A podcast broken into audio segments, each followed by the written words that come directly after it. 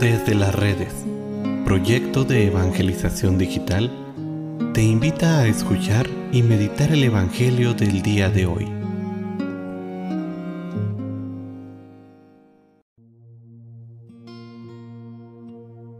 El día de hoy, sábado 8 de octubre, escuchemos con atención el Santo Evangelio según San Lucas. En aquel tiempo, mientras Jesús hablaba a la multitud, una mujer del pueblo, gritando, le dijo, Dichosa la mujer que te llevó en su seno y cuyos pechos te amamantaron.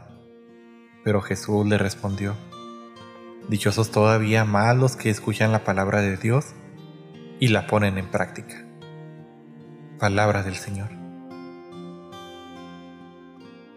Queridísima familia, este es uno de los pasajes más bellos que se refieren a María, en donde no solo es alabada por la gente, sino que incluso Jesús la alaba aún más porque ella supo en todo momento hacer la voluntad de Dios.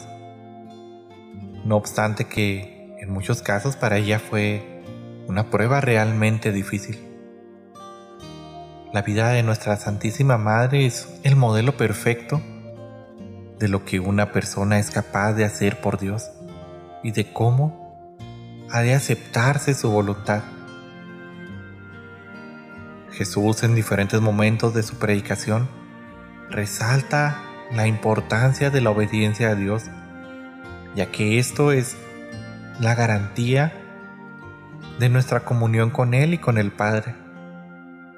Esto es hoy muy importante pues hemos visto con bastante tristeza cómo la obediencia en general se ha debilitado y no somos capaces ya de renunciar a nuestra voluntad para hacer la voluntad del otro y esto en casos incluso mucho muy sencillos. Jesús hoy nos pone como ejemplo a su Santísima Madre quien renunció a una vida ordinaria en el matrimonio para asumir un rol aún mayor, el rol de madre de Dios.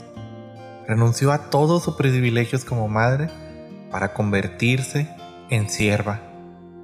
Renunció a todo con tal de hacer siempre la voluntad de aquel que la había amado desde incluso antes de nacer de aquel que le había mostrado preferencia desde la creación misma del mundo. Ojalá y que podamos cada uno de nosotros responder con esta misma generosidad de aquello que hizo María Santísima. Y así, de esta manera, siguiendo este ejemplo de santidad, este ejemplo de fe, este ejemplo de amor, también nosotros nos dejemos tocar por el amor de el amado, por el amor de nuestro Señor. Y así de esta misma manera, nosotros también alcancemos esta gran felicidad que vivió nuestra Santísima Madre.